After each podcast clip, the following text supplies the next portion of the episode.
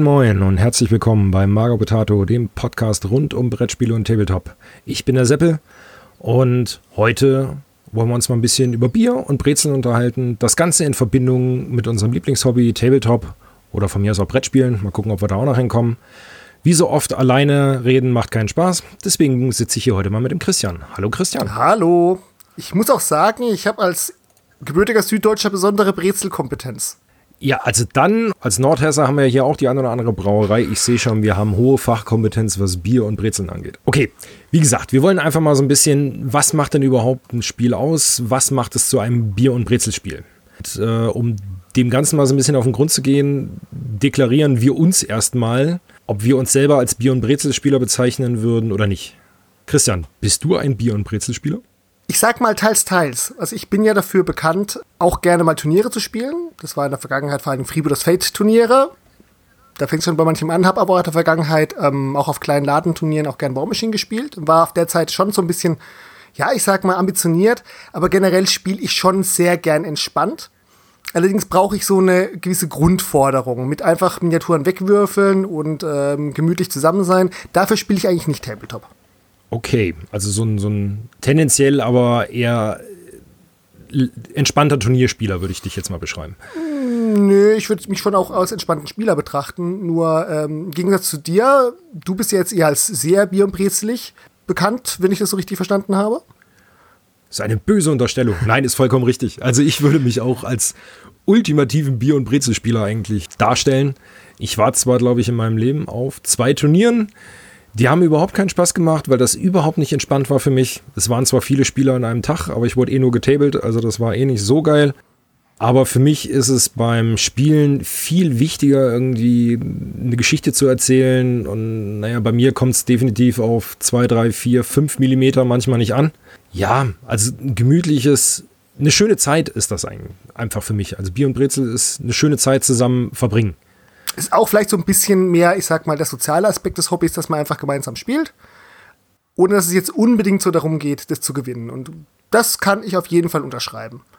Wir haben ja andere Redaktionskollegen, die da, ich sage mal, zwar durchaus sehr nette Menschen sind, aber am Spieltisch durchaus hart spielen. Hannes ist da ein gutes Beispiel für.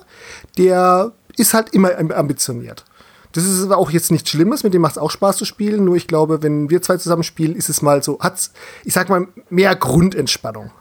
Ich glaube, wir sollten nochmal den, den, den Disclaimer quasi vorwegschieben. Also wir wollen jetzt hier keine Zuordnung machen oder ja. irgendwelche Wertigkeiten hier einbringen. Es ist jetzt einfach nur mal, wie wir einfach für uns ein Bier- und Brezelspiel definieren. Jetzt unabhängig von den Personen, der das spielt. Genau. Das ist einfach ein legitimer Ansatz. Wir wollten heute uns mal einfach ja, drüber reden. Was macht denn für uns ein gutes Bier- und Brezel-Tabletop aus? Genau. Fang doch mal an. Was macht denn das für dich aus? Also für mich ist ein Bier- und Brezelspiel erstmal einfach zugänglich. Das berühmte Easy to Learn. Das Spiel, dem Spiel sollte am Anfang nichts im Weg stehen. Also es ist ein Spiel, was du auch ähm, leicht machen kannst, wenn du mal eine Weile nicht gespielt hast. Es ist ein Spiel, was du auch vielleicht einem Anfänger leicht erklären kannst. Wir haben im Vorgespräch auch schon mal erwähnt gehabt, eine gute Messedemo ist häufig auch relativ bier- und brezelig, weil man schnell irgendwas zeigt, man versteht sehr schnell, worum es geht. Und es geht darum, einfach eine gute Zeit dabei zu haben. Also einfach, einfache Zugänglichkeit. Das ist für mich ein ganz wichtiger Punkt für Bier und Brezel. Und das, das sind wir halt bei ganz vielen einfachen Spielen, die auch, ich sag mal, ja, viel mit, ich sag mal, bekannten Würfel, Würfeln arbeiten, Würfelmechanismen. Also entweder etwas, was schon, ich sag mal, im Tabletop sehr verbreitet ist, ich sag mal, die Grundmechanik von 40k oder von Bolt Action. Und dass wir jetzt speziell dieses Spiel als Brezlig bezeichnen, ist diese grundsätzliche Würfelmechanik, die haben mit, ah ja, ich habe so und so viele Modelle, ich würfel so und so viele Würfel, ich habe dann so viele Treffer und dann mache ich dir so viel Schaden. Das ist sehr zugänglich. Ich glaube, das kann man pauschalisieren. Also grundsätzlich sage, äh, stimme ich dir zu. Easy to learn, also der simple Zugang und Einstieg mit den Grundregeln, ohne jetzt auf irgendwelche Sonderregeln der einzelnen Figuren einzugehen das ist schon mal so der, der, der einfache Einstieg für ein Bier- und Brezelspiel. Darauf können wir uns, glaube ich, einigen. Also wenn wir uns zwei uns jetzt treffen und sagen, ach komm, wollen wir jetzt mal XY spielen, ich zerr's aus dem Schrank, erzähl dir innerhalb von zehn Minuten, was du zu tun und zu lassen hast. Das funktioniert mit dir als Tabletopper erfahrener Art und Weise, als auch mit irgendeinem Kumpel, der jetzt noch keinen Zugang dazu hat.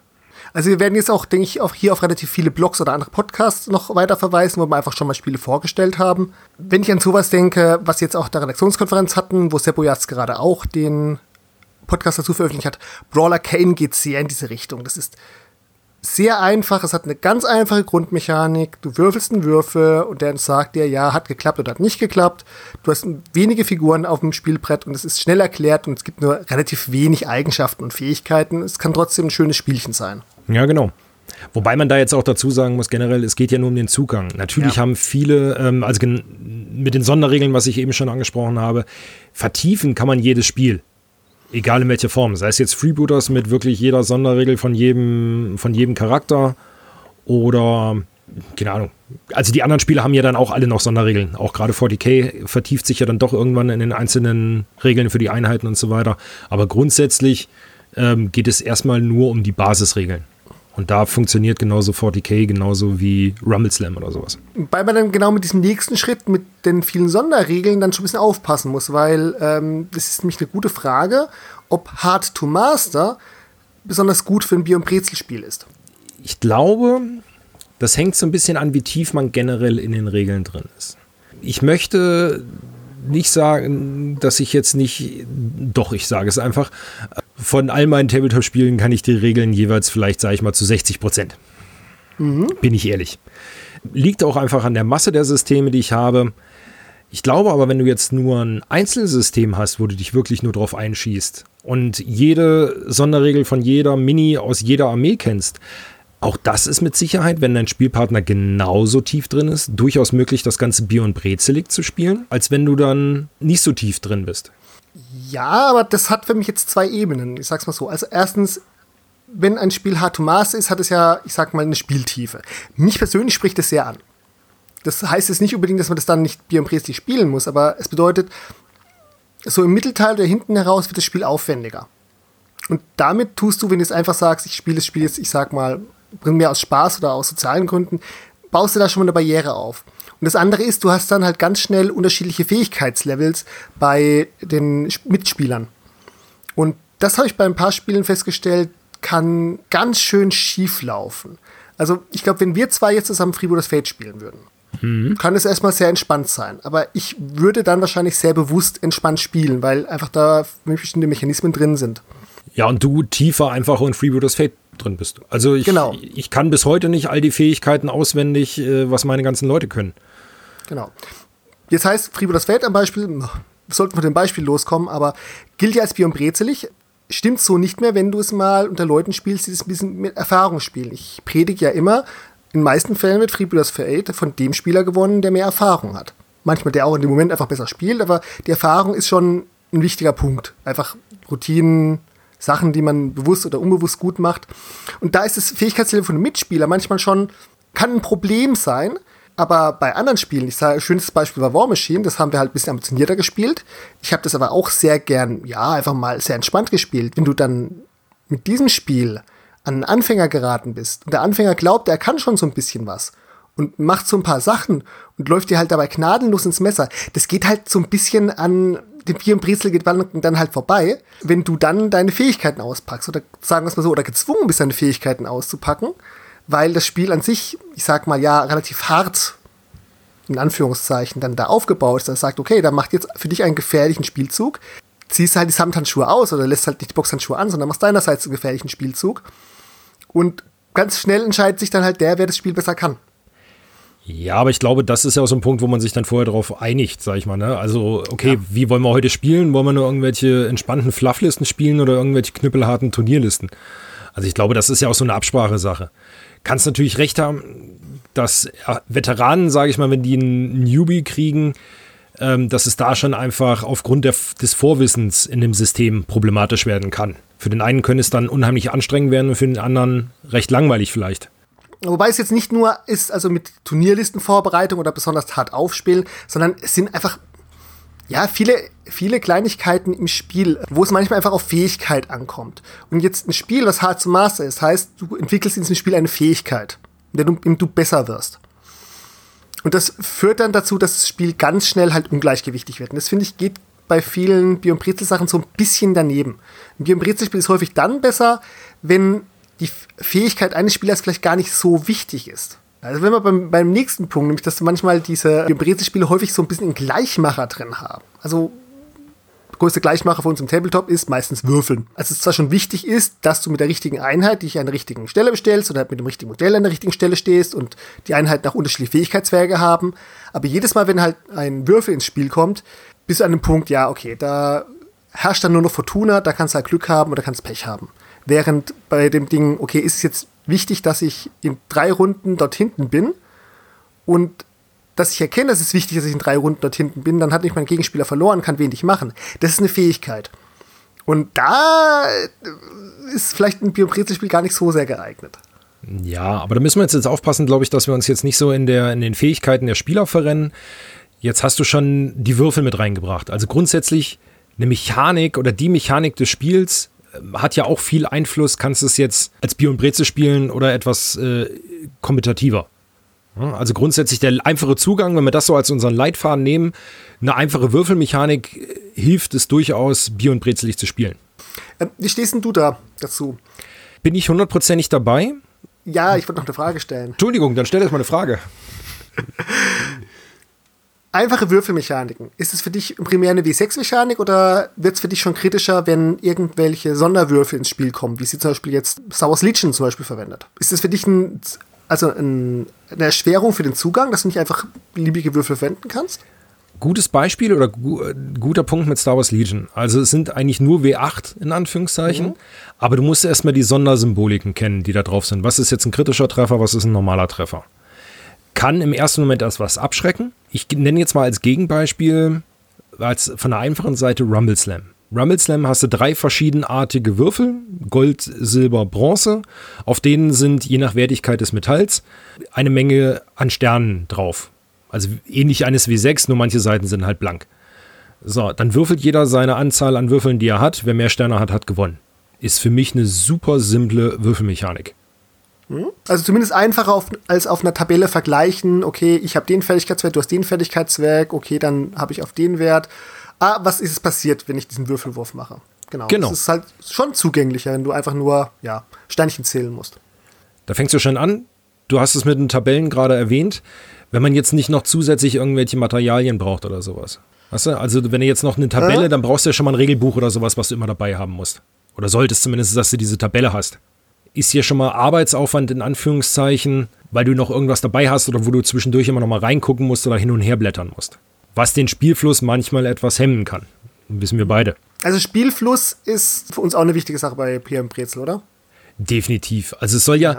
Bier und Brezel. Was ist Bier und Brezel? Ne? Du trinkst, wenn wir jetzt einfach von uns beiden mal ausgehen, wir beide trinken Shoppen oder einen Whisky neuerdings. So. Also hundertprozentig konzentriert ist man sowieso nicht an der Sache, weil man vielleicht nebenbei auch noch mal kurz quatscht der Spielfluss einfach, dass man ein gemütliches Spiel runterspielt. Jetzt könnte man natürlich eigentlich letztendlich die Frage spielen, warum spielt ihr dann nicht einfach Mensch, ärgere dich nicht? So, um jetzt den Brettspielvergleich reinzubringen. Ja, weil wir Tabletopper sind. So, also natürlich könnten wir auch einfach Mensch, ärgere dich nicht spielen. Ja, aber bemalte Hübchen, Hübchen sind hübscher. Genau, deswegen spielen wir Tabletop. Nee, also der, der Spielfluss ist mir schon wichtig, dass es nicht viele Unterbrechungen gibt jetzt, um irgendwas nachzuschlagen oder in Tabellen abzugleichen oder auch großes ähm, Markergeschiebe und diese, diese Aufräumphase, wie es in vielen Spielen ja gibt, dass du für alles nochmal irgendwo einen Marker hast. Dieses Ressourcenmanagement wäre für mich auch ein Punkt, der jetzt in einem klassischen, für mich Bier- und brezeligen Spiel ein bisschen den Spielfluss hemmt. Also blöd gesagt, Star Wars Legion wäre für dich nicht Bier- und brezelig. Schon nicht mehr, nein. Okay, interessant, weil das habe ich eher so ein bisschen auch in die Richtung wahrgenommen, aber dazu habe ich selber viel zu wenig gespielt. Ja, okay, aber dann Saga spielst du doch auch. Dann bleiben wir nochmal bei Saga, wenn wir jetzt auf einen Massenskirmischer wollen. Okay. Nehmen wir das Beispiel Saga. Saga wurde von vielen wahrgenommen als, ja, wir haben historische Minis und würfeln die gegenseitig weg. Und wir machen uns relativ wenig Arbeit im Vorfeld, weil pff, Listenbau ist ja, ich stelle halt meine drei Einheiten-Typen zusammen und vielleicht überlege ich noch, ob die eine eine andere Waffe haben oder sowas. Mhm. Und dann hast du halt deine speziellen Saga-Würfel. Und ich finde jetzt die Saga-Würfel bei Saga eine, ich sag mal, eine Mechanik, die du eigentlich schnell verstehst. Die Tiefen der Mechanik, je nachdem, welche Fraktion du spielst, das, das ist schon ein Punkt. Genau, aber da sind wir wieder bei dem Hard to Master halt eben. Du kannst es äh, erstmal einfach nur so wegwürfeln, du kannst aber auch äh, wilde taktischen Schlachten mitspielen. Ja. Dennoch würde ich jetzt Saga als, ich sag mal, ja, tauglich für und Brezel betrachten. Also klar, du kannst da auch ambitioniert Turniere spielen. Es gibt Leute, die sind einfach besser darin. Aber wenn ich das so ein bisschen verfolgt habe, ist bei Saga halt auch immer viel, ja, ich sag mal, Zufall und Unvorhersehbares drin. Damit muss er halt auch umgehen können. Klar, ist ein guter Spieler, kann es eher abschätzen. Okay, welche Fähigkeiten brauche ich und ähm, wie teile ich meine Saga-Würfe am besten zu? Er ist halt auch nicht von einem schlechten Wurf gefeit. Vollkommen richtig. Wobei, wo wir ja eigentlich wegen Saga hin wollten, war wegen den Markern. Da hatte ich ja nicht den Anschub gemacht. Bei Marker, äh Quatsch, bei Saga hast du ja die Ermüdungsmarker. Ja. Das ist jetzt nur eine Sorte Marker, aber trotzdem hast du die ja immer, du musst immer dran denken, ach, Ende der Runde, die haben sich jetzt erholt, ich muss einen wegnehmen. Ganz oft passiert, dass ich das einfach vergessen habe und mich immer gefragt habe, warum wird denn die Einheit eigentlich nicht wieder fit? Das wäre so eine Sache halt eben mit, mit Markern und so weiter, das wäre für mich einfach ein Punkt, der so ein bisschen gegen Bier und Brezel spricht. Wie siehst du das mit deinen War Machine Hordes Erfahrungen, wenn du ein bisschen fluffiger gespielt hast? Da war ja auch die paar Mal, wo ich gespielt habe, erinnere ich mich, da waren auch irgendwas mit Marker oder diese, diese ähm, Dinger, die du zuweisen konntest. Hilf mir. Also ich sag mal, da bist du reingewachsen. Ich behaupte, du kannst War Machine meine Erfahrung ist es primär im K2, bitte steinigt mich, die ihr Kenner.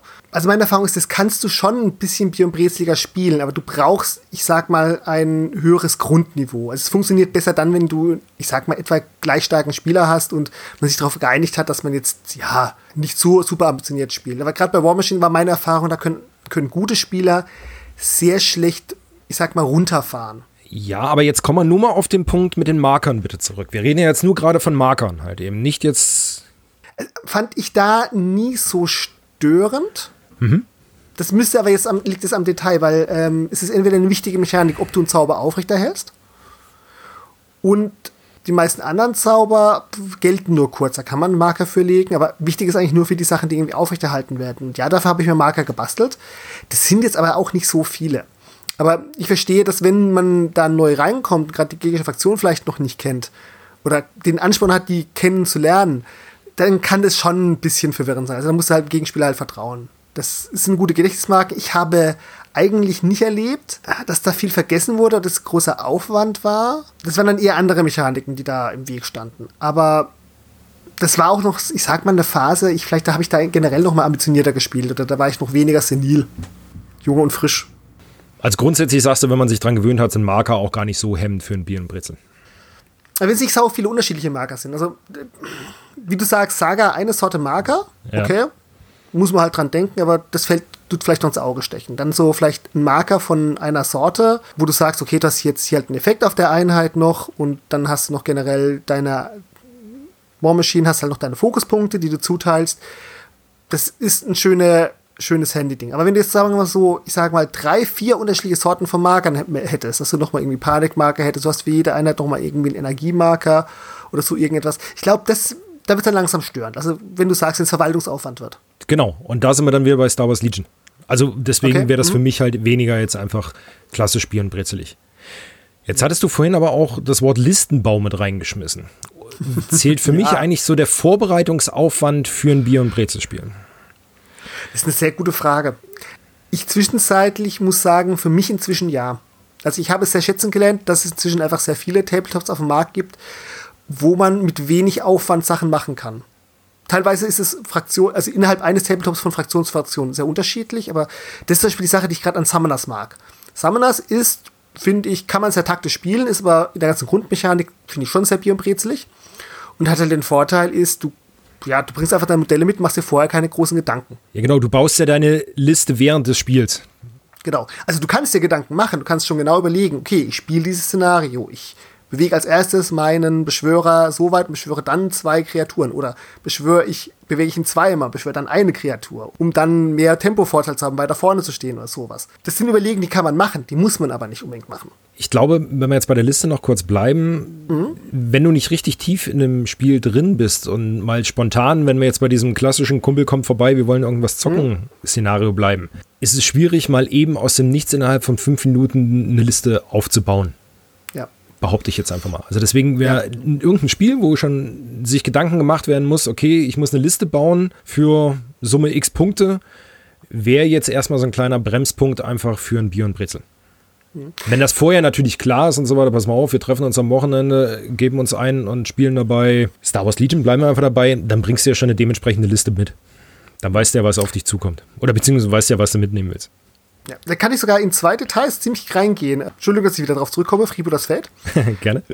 Da gibt es ja Fraktionen, die werden einfach dafür kritisiert, dass sie anspruchsvoller im Listenbau sind, Kult oder Debon, wo man sich wirklich Gedanken machen muss. Dann gibt es so ein breites Mittelfeld und dann gibt wie klassisch Piraten oder Marder, wo es Sinn macht, sich ähm, Gedanken zu machen, aber wo es schon so eine grobe Struktur gibt.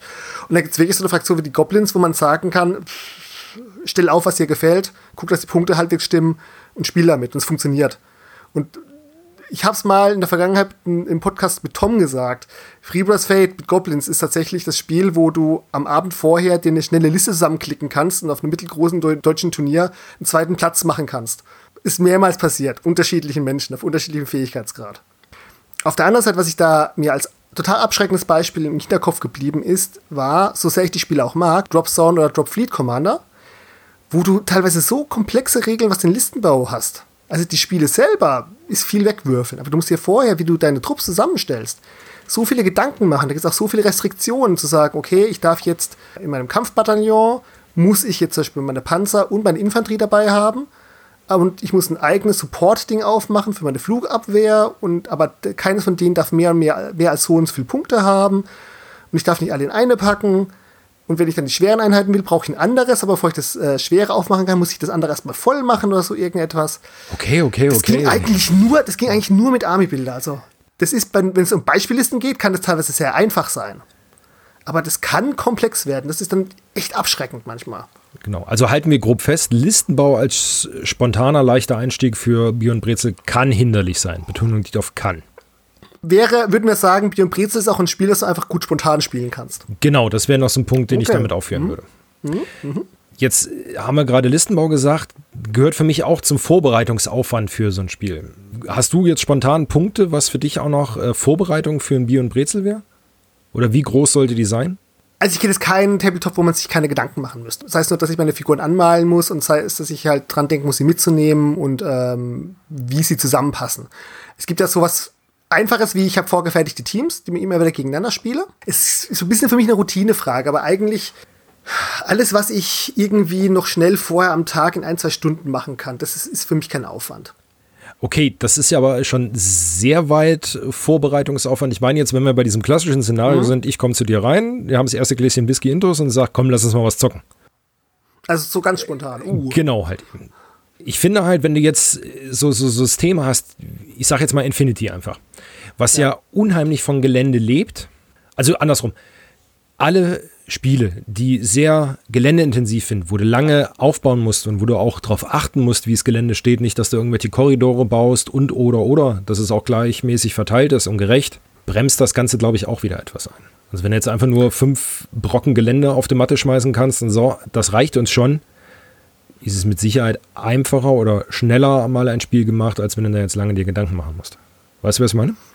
Ja, absolut. Ähm, ich bin sowieso der Ansicht, dass guter Geländeaufbau eine eigene Kunstform im Tabletop ist. Äh, zumindest wenn ich meinen bestimmten Turnierorgas dabei zugucke. Ich glaube, es ist aber auch viel Erfahrung. Und da sind wir über so eine Fähigkeitslevel-Sache dabei. Ja. Wenn du mal ein Gefühl hast, wie sich ein Spiel mit Gelände verhält, baust du das auch relativ schnell auf. Aber gut, Infinity ist jetzt so, ist so ein Beispiel. Außer du hast irgendwie schon einen vorgefertigten Tisch. Ja, aber Infinity war jetzt das erste, was mir gleich ja. einfiel, wo, ja, wo klar, du wirklich nee. viel Gelände brauchst ist das perfekte Beispiel. Dawn Earth habe ich jetzt nicht gespielt, aber das lebt ja auch davon, dass du massiv viel Gelände hast. Und das, viele Spiele werden halt auch durch das richtige Gelände interessant, aber das kann ein Hemmnis sein, aber das ist dann schon sehr spontan beim Spielen. So das Beispiel, ich versuche das Beispiel reinzukommen, was du mir so gibst. So schnell Gelände aufgebaut, ja. Es sind aber wenige, die so viel Aufwand machen, finde ich. Aber gut, dann nehmen wir die raus. Infinity würde ich jetzt auch selten als Björn Brezelig betrachten. Hm, gut. So, weil du Vorbereit äh, Vorbereitungsaufwand gemacht hast, ich habe hier noch eine Sache aufgeschrieben. Die Alternative zum Listenbau. Card Building. Hast du da schon mal welche mitgespielt? Genau, da muss ich leider passen halt eben. Ich wüsste jetzt mhm. überhaupt kein Spiel, wo ich jetzt über ein Kartendeck mir meine Minis zusammen bastel oder meine, meine Liste. Warcry. Habe ich nicht. Ich. Ja, ich auch nicht. Aber das, also da gibt es ja auch ein paar in der Richtung und das ist mir das ist noch so ein zusätzlicher Spielmechanismus auf dieser, ich sag mal, auf dieser strategischen Ebene vorher auswählen, welche Truppen stelle ich zusammen. Das geht mir auch ein bisschen dagegen. Also, wenn ich mir sehr viel Gedanken machen muss, welche Einheiten nehme ich mit, um welchen Plan zu haben, mit welchen Synergien. Das finde ich geht auch gegen Bier und Brezelige. Mhm. Also das funktioniert höchstens dann, wenn ich schon vorbereitete Listen oder Teams habe. Ja, genau.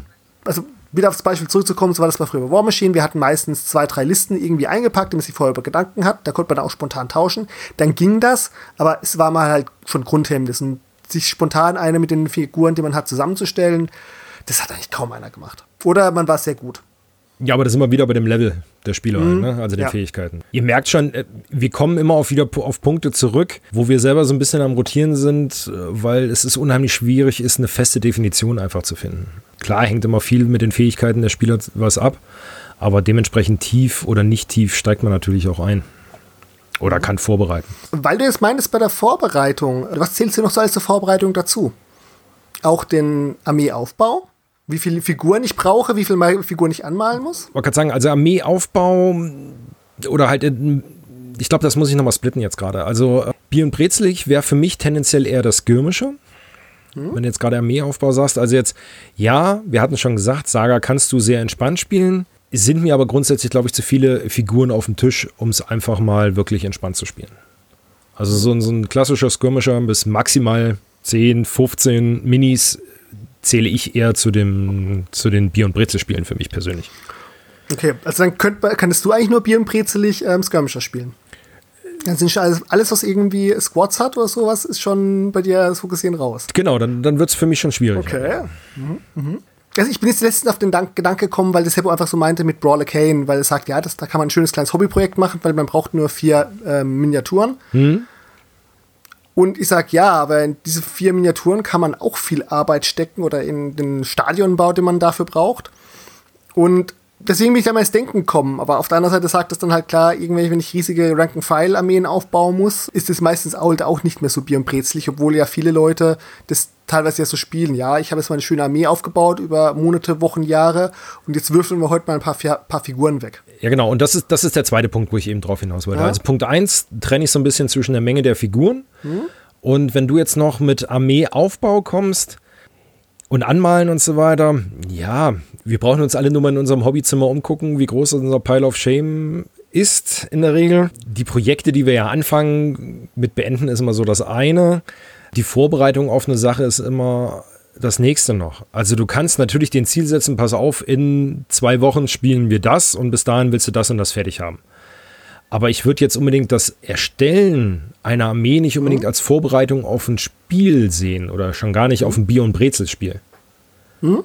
Okay, gut, aber wenn ihr so viele ähm, Miniaturen auf dem Spielbrett habt, ähm, wie schon gesagt hast, du hast, kommst da an eine ja, sehr schnell an eine Grenze, wo es entweder für dich ja unangenehm wird, wo also wenn du, ich sag mal, wenn du 30 Modelle auf dem Spieltisch hast, die noch Informationen anhalten müssen, ist es für dich schon nicht mehr so richtig bier und brezelig. Ich würde mich da noch ganz wohl fühlen. Wie sieht's denn mit der Frickeligkeit aus? Also, wie aufwendig es ist, seine Modelle richtig hinzustellen, wie aufwendig ist, dass die Informationen einhalten, wie die Bewegung ist und so weiter. Wie geht's denn damit? Um, ähm, ich hatte es ja im einleitenden Satz schon gesagt, quasi bei mir kommt es manchmal so auf einen halben Zentimeter nicht an. Da habe ich lieber Spaß, wenn ich sage, komm, wir bleiben jetzt einfach nochmal kurz bei, bei Freebooters, bei dem Beispiel Sturmangriff oder sowas. Hm? So, wenn er jetzt alles, was über einem Zentimeter ist, sage ich, okay, hast Pech, kommst nicht ran. Aber wenn alles, was jetzt unter einem Zentimeter ist, sage ich, okay, du kommst dran, weil ich will ja den Spaß in dem Moment haben. Was passiert denn? Hm? Also dann bin ich lieber so, naja, komm, wir schenken uns jetzt lieber mal ein bisschen Distanz oder so äh, oder sind jetzt beim Messen mal nicht ganz so genau, weil ich habe lieber den Spaß am Spiel, selbst wenn ich verliere, aber dann ist passiert auch was und man ist dann nicht immer genau so auf einen Mikrometer am Abmessen und was weiß ich was. Also gerade was so Bewegungen angeht, bin ich da, glaube ich, sehr gönnerhaft, würde ich jetzt mal sagen. Mhm. Klingt jetzt großzügig, aber ihr wisst, was ich meine. Also da kommt es bei mhm. mir jetzt, wie gesagt, nicht auf 2, 3, 5 Millimeter an. Das ist mir egal. Hauptsache, ich habe mhm. Spaß am Spiel und es passiert was den meisten Spielen ist ja Bewegung relativ wichtig. Also grundsätzlich stimme ich dir zu, gerade wenn man, ich sag mal, jetzt sehr casual spielt, ja, kann man das machen oder auch einfach zu demonstrieren, um Spaß zu haben, zu sagen, komm, es ist doch jetzt viel Spaß, spaßiger, wenn jetzt äh, die Aktion gelingt, als wenn jetzt halt auf dem letzten Millimeter, ja, das Modell verhungert und dann blöd vor meinem anderen Modell rumsteht. Genau. Mir geht es da so ein bisschen drum, es gibt ja ein paar Spiele, die machen es einem, ich sag mal, leichter oder schwerer, seine Modelle ähm, zu bewegen also ich, ich, ich mache jetzt einfach mal das krasse Beispiel, wäre jetzt für mich als Negativbeispiel, in mhm. Anführungszeichen, wäre für mich jetzt Guild Ball. Okay. Wurde, die haben zwar ihre vorgegebenen Längen und so weiter, was sie laufen dürfen, aber du kannst es ja so oft splitten die Sachen oder richtig runterbrechen und bei, gerade bei Guild Ball kommt es ja wirklich nur auf einen Millimeter an. Ähm, Wäre für mich oder ist für mich definitiv kein entspanntes Bier- und Brezel-Spiel. Gut, Rumble Slam läufst du auf Feldern. Das macht es unheimlich einfach, weil du zählst einfach nur 1, 2, 3, 4 und bist halt da. Aber jetzt auch, was haben wir denn noch hier? Keine Ahnung, Deadman's Hand oder sowas. Da hast du deine, deine Messlatte und dann gehst du halt dann die 4, 5 Zoll, Zentimeter, was auch immer, einfach vor und gut ist. Mir ging es jetzt eher so ein bisschen, ich sag mal, um die ganzen Flottenspiele oder die Raumjägerspiele. Im X-Wing habe ich jetzt selber nicht gespielt mit den Schablonen, wo du halt deins anlegst. Da kriegst du halt theoretisch eine relativ hohe Präzision an Bewegung. Ist die Frage, ob das halt einem im Weg steht, diese Präzision der Bewegung, dass du sagst, okay, ich habe halt dann nur solche Feuerwinkel und ich muss halt meine Bewegung so genau machen. Im Gegensatz dazu zum Beispiel jetzt oh, Drop Fleet, das ich als, eigentlich als sehr casual wahrgenommen habe. Aber wenn du mal drauf kommst, wie die Bewegungsregeln sind und wie, was für welcher Aufwand es ist, jetzt Modell erst richtig zu drehen, dann zu fahren und dann vielleicht nochmal drehen zu dürfen. Und deshalb mit diesen relativ großen Schiffen auf diesen relativ dünnen Stangen, geht ganz schnell mal irgendwas daneben. Das finde ich dann teilweise störend. Also das ist dann, es ist dann halt so eine ungewohnte, frickelige Mechanik. Und das steht bei mir halt im Bier- und Bresligen dann ganz, manchmal im Weg. Klar kann man dann auch da ab und zu geben. Aber ungewohnte Bewegung oder wenn da so eine, ich sag mal, Pseudopräzision manchmal gebraucht wird, das ist dann für mich ungewohnt. Vielleicht, weil ich Sachen nicht so sauber positionieren kann. Ich bin halt Hand, ich bin halt von Händen her nicht so besonders geschickt. Mhm. Und befürberüchtigt gerne irgendwelche Modelle, ja, beim Anfassen nochmal irgendwie zu verdrehen oder umzuwerfen. Soll es geben. Also ich, ich hab's jetzt genau ja. andersrum. Also X-Wing habe ich gespielt, ja. aber dafür ja. Drop Fleet noch nicht. X-Wing macht es zum Beispiel für mich relativ entspannt, weil du hast einfach die Schablonen. So, ja, natürlich halt, ne, damit es auch ja mit dem Feuerwinkel passt, aber da kommt es auch immer drauf an, wie spielst du das Spiel. Aber ich fand das total angenehm, weil du legst die Schablone dran, das Ding fliegt um die Ecke. Und entweder bist du falsch, also falsch rumgeflogen in Anführungszeichen und dein Gegner ist woanders oder es passt. Aber also gerade diese Schablonen machen es für mich sehr entspannt. Mhm. Gerade was die Bewegung Gut. angeht. Es ist manchmal vielleicht ein bisschen ungewohnt, so ging es mir nicht dann bei Armada, aber das ist, das hilft dann ungemein. Im Gegensatz zu, du musst dich jetzt genau geradeaus bewegen und darfst dich vorher maximal 45 Grad drehen. Da helfen halt Schablonen gleich ungemein. Also, das ist jetzt so der Beispiel, wo dann vielleicht zusätzliches Material äh, manchmal extrem hilfreich sein kann.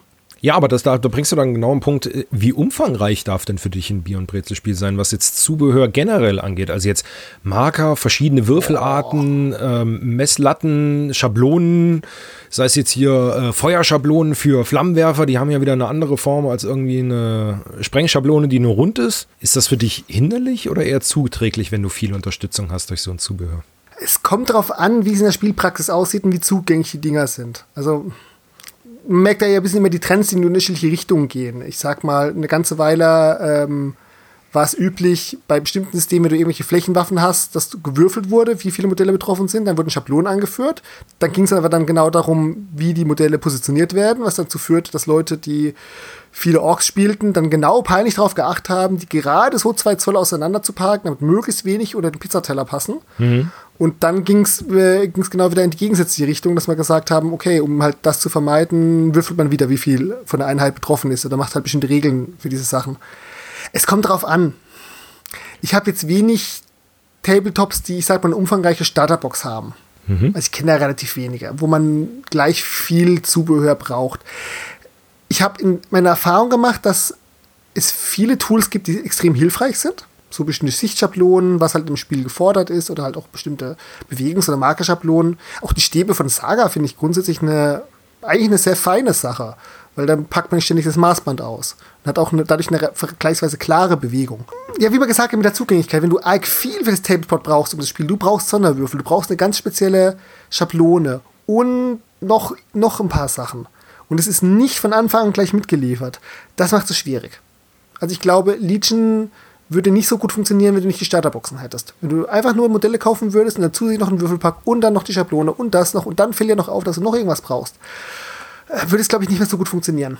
Also wenn du was Ungewöhnliches machst, musst du, ich glaube, gleich das Komplettpaket liefern. Und da sind wir schon damit, ja, okay, wenn du viel ungewöhnliche Sachen machst, bist du nicht mehr zugänglich und dann bewegst du dich eigentlich vom Bier- und Brezelmarkt schon langsam weg. Ja, also ich glaube, viele, viele von diesen miniaturagnostischen Systemen arbeiten häufig sehr biombrezelig, weil du sagst, okay, Du willst es ja denen sowieso einfach machen, damit sie dann dein System spielen. Gibst ihnen nicht vor, welche Miniaturen sollen sie machen, gibst ihnen nur ein Regelwerk, dann kannst du halt auch nicht viel fordern. Sondern sagst, okay, nimm halt die paar Würfel und äh, Maßband und vielleicht noch ein paar Marker. Ist ein Punkt. Jetzt wirfst du natürlich jetzt, jetzt so spontan, wir haben natürlich, ne, wie immer uns hier eine Liste geschrieben, die wir so grob abarbeiten, aber jetzt schmeißt ja. du mir hier gerade mit Figuren agnostisch nochmal was vor die Füße. Wenn wir jetzt direkt mal Figuren agnostisch und von mir aus X-Wing jetzt einfach nur mal gegenüberstellen. Boah, ja, okay. Bei Figuren agnostisch, du kannst nehmen, was du willst, ist völlig egal, wie jetzt dein Zauberer aussieht, keine Ahnung. Wenn wir jetzt Frostgrave einfach mal als Gegenbeispiel nehmen, Figuren agnostisch.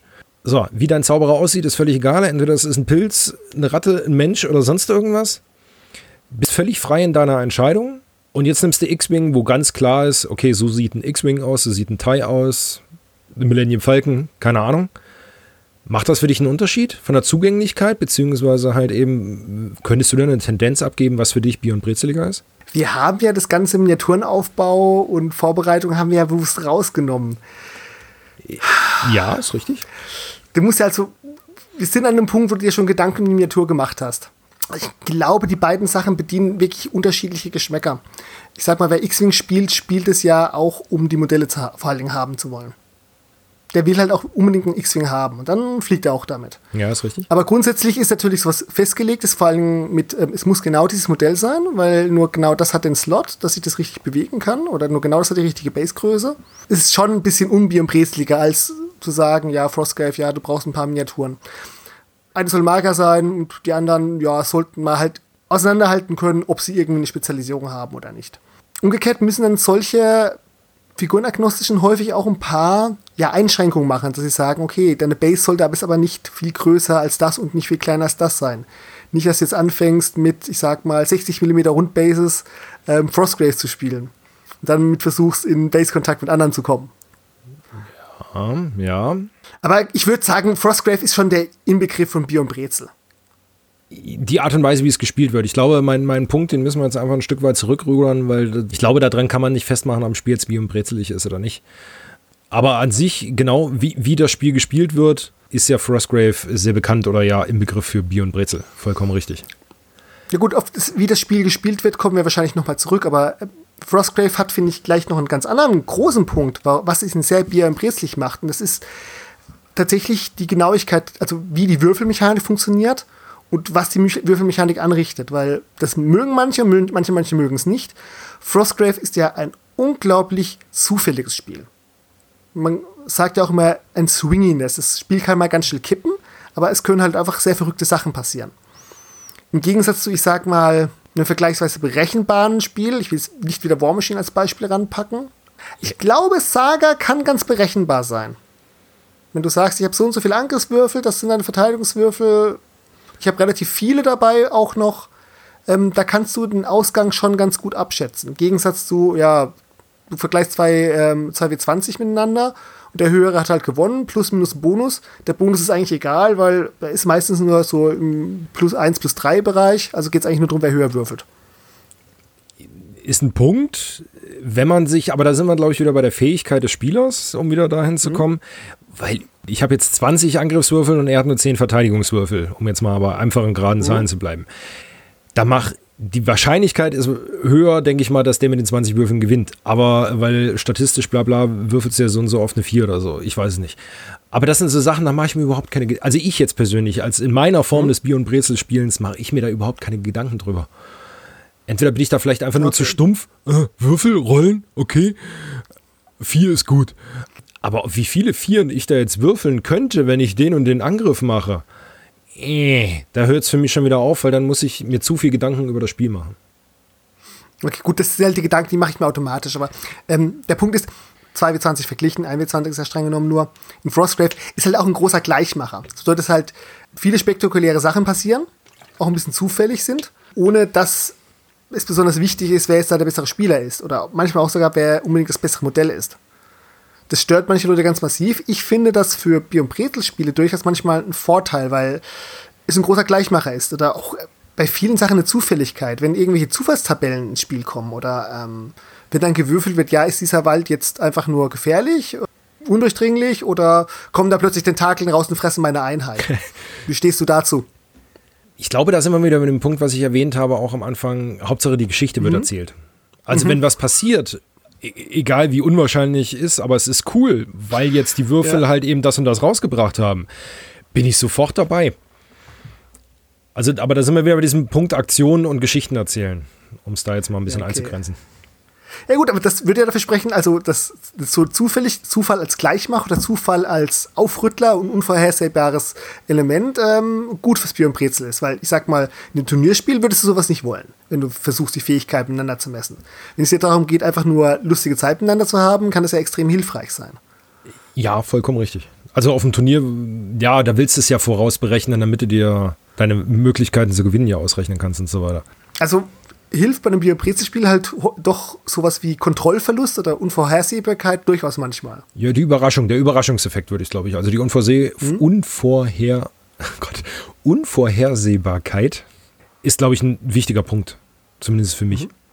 Was meinst du, kriegen wir das hin, unsere genannten Punkte mal so grob Richtung eines Fazits zu drängen, was jetzt Bion Brezelig ist, zumindest für uns? Ich denke, wir haben schon für uns ein Fazit gefunden. Aber wenn wir jetzt mal einfach so durchgehen, was für uns ein Biobrezspiel ausmacht, ist es, ich denke erstmal, es muss zugänglich sein, also es darf keine hohe Grundkomplexität haben. Man muss es relativ spontan spielen können, also es darf wenig Aufwand machen, sei es im Listenbau, sei es im Geländeaufbau, in der großen Vorbereitung. Es muss auch ein Spiel sein, was man manchmal spontan aus dem Schrank ziehen kann und spielen kann. Oder zumindest macht es ein gutes Bier- und Brezelspiel manchmal. Ja. Es sollte jetzt nicht zu umfangreich sein, also sowohl in der Zeit als auch im Modellaufwand. Sprich, es ist ein Spiel, was man auch mal schnell beenden kann, wo man für jetzt nicht einen halben Tag braucht. Oder wofür man jetzt nicht ähm, 150 Miniaturen durch die Gegend schiebt und die genau positionieren und ausrichten muss, sondern einfach ein paar Miniaturen übers Spielbrett schiebt und das wegwürfelt. Genau, also zeitlich würde ich mich jetzt einfach mal festlegen, in Anführungszeichen, auf so ein bis zwei Stunden. Das wäre für mich eine schöne Länge mhm. für ein Bier- und Brezelspiel. Dann es sollte nicht zu so sehr von den Fähigkeiten der Spieler abhängen beziehungsweise das auch vielleicht manchmal ein bisschen aushebeln, dadurch, dass es vielleicht mal, manchmal ein bisschen zufällig ist oder dass es äh, manchmal so ein bisschen Kontrollfluss gibt. Ja. Das ist schon eine bestimmte Art von Spielen. Und die Möglichkeit aber, die sollte, glaube ich, noch ganz klar herausgestellt sein, die Möglichkeit, trotzdem tiefer einsteigen zu können.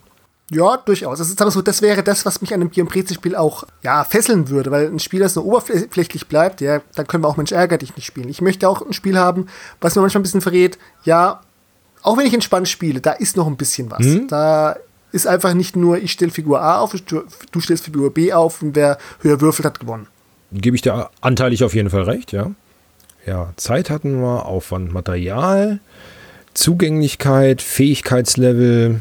War ja so eigentlich das, was wir bisher hatten. Oder haben wir jetzt noch was vergessen? Ihr dürft uns gerne in die Kommentare schreiben, wenn wir jetzt in unseren Redeschwall jetzt irgendwas vergessen haben. Ja, aber zu welchem Fazit wollen wir denn eigentlich kommen? Gibt es sowas wie ein gutes Bier- und Brezelspiel? Was wären die und äh, welche passen da eher nicht dazu? Ohne es spoilern zu wollen, wir haben mal ähm, schon gesagt, eigentlich ist Bier und Brezel, was man draus macht. Man kann nämlich so ziemlich jedes System Bier und Brezel spielen, aber nicht jedes Spiel unterstützt einen dabei und auch halt auch nicht jede Community, weil ich denke, das Wichtigste beim Bier- und Brezel-Spiel ist, dass du und dein Mitspieler die, das gleiche Verständnis haben, was ihr denn da spielen wollt. Und beide Spaß an der ganzen Sache haben halt, ne? Also dass es eben halt nicht unbedingt um jeden Millimeter geht, dass man auch ein bisschen ab und zu haben kann, dass man vielleicht nicht ähm, nur die Mörderliste aufsteht. Dann kann dann ein lustiges Bier- und Brezelspiel daraus werden. Genau. Also wie Christian schon gesagt hat, grundsätzlich auch für mich oder das, was wir gesagt haben, Bier und Brezel ist das, was ihr draus macht. Es ist mit Sicherheit auch möglich, Infinity als Bier- und Brezel-Spiel zu spielen, wenn man tief genug in den Regeln drin ist. Also durchaus möglich, mit Sicherheit. Aber wie gesagt, das ist das, was ihr draus macht. Äh, spielt, was euch gefällt und macht ein Bier und Brezel draus oder irgendein knallhartes Spiel. Aber grundsätzlich durchaus möglich ist es mit jedem System Bier und Brezelig zu spielen. Das ist so das, was Christian und ich im Vorgespräch uns darauf geeinigt haben, letztendlich. Ähm, jetzt hast du eben noch gefragt, okay, was wäre für dich ein gutes und ein schlechtes Bier- und Brezelspiel? Ich glaube, ich fange mit dem Negativen einfach mal an. Das wäre, wenn wir jetzt bei meinen Parametern bleiben, wäre das für mich wirklich Guild Ball mhm. weil es ist zu präzise und zu stark davon abhängig, die Mannschaft des anderen zu kennen und mit den Synergien deiner eigenen arbeiten zu können. Ist mir für einen Bier- und Brezel-Abend, sage ich mal, klingt so doof, zu anstrengend. Aber da muss ich zu viel mit dem Kopf rein investieren, ohne dass ich halt eben mich bei so sehr entspannen kann. Positives Beispiel für mich wäre wirklich Rumble Slam, weil du schmeißt eine Matte auf den Tisch, stellst fünf Figuren jeweils daneben. Alles, was die Figuren können und was diese Fähigkeiten kosten, steht auf der jeweiligen Charakterkarte und die Fähigkeiten sind auf jeder Karte nochmal erklärt. Du musst nicht viel messen, du hast Spielfelder, wo das einfach ablaufen kannst. Du würfelst die Würfel, zählst, wer hat mehr Sterne und es passiert irgendwas Lustiges. Das ist für mich, glaube ich, also wenn ich mich jetzt auf ein Spiel festlegen würde, was für mich das perfekte Bier- und Brezelspiel wäre, ist das für mich Rumble Slam. Christian? Da merkt man, ich bin nicht ganz so Bier- und Brezelig wie du vielleicht, ähm, weil ich tue mir sehr schwer, für mich so das perfekte Bier- und Brezelspiel zu finden. Aber wahrscheinlich wäre es für mich was aus der Lion Rampart-Reihe weil ich ja zwar vorher mir manchmal ein paar Gedanken machen muss, wie welche Einheiten ich habe und aufstellen, ob ich denen irgendeine Option gebe, aber letzten Endes arbeitet das Spiel viel nach dem Prinzip, ja, ich habe hier bemalte Püppchen, ich schiebe die übers Feld und wenn ich Pech habe, macht das Modell gar nichts und wenn ich Glück habe, machen sehr viele Einheiten von mir. Also ist ein bisschen zufällig. Wo ich mich sehr bei Bier und Brezel schwer tue, das wären für mich genau Infinity und War Machine weil man bei diesen Spielen einfach, ich sag mal, eine gewisse Grundfähigkeit braucht und oder eine gewisse Grundfähigkeit hilft. Die Community meistens eher sehr turnierlastig ist, also zumindest das, was man wahrnimmt. Und es einfach, ich sag mal, viele Fehler machen kann, die die Partie sehr schnell beenden. Und in der guten Bier- und Brezel-Partie muss zwar nicht unbedingt jeder die gleichen Chancen haben zu gewinnen, aber sollte jeder da zumindest mal gleiche Anteile am Spiel haben, damit man eine schöne Zeit gemeinsam hat und damit man vielleicht gemeinsam was erzählen könnte. Danke, Christian, weil du hast es so schön bewiesen. Wir waren uns beim Fazit einig, aber was die Spiele angeht, sind wir völlig auseinandergegangen. Natürlich liegen wir äh, von Systemen her ein bisschen weiter auseinander. Ich mehr der Skirmischer, mhm. du mit ein bisschen mehr Püppchen. Aber das hat es trotzdem gerade schön bewiesen. Bier und Brezel ist das, was ihr daraus macht. Ansonsten kann ich mit diesem Fazit und diesem Abschluss recht gut leben. Wir würden uns auf jeden Fall über eure Kommentare freuen, was für euch ein gutes Bier- und Brezelspiel ausmacht. Was ist für euch das absolut beste Bier- und Brezelspiel? Lasst es uns einfach in den Kommentaren wissen. Können wir gerne mit euch drüber debattieren und freuen uns auf eure Meinung. Vielen Dank fürs Zuhören und dann noch einen schönen guten Morgen, guten Tag, guten Abend, gute Nacht, wann auch immer ihr diesen Podcast hören wollt. Macht's gut. Ciao, ciao.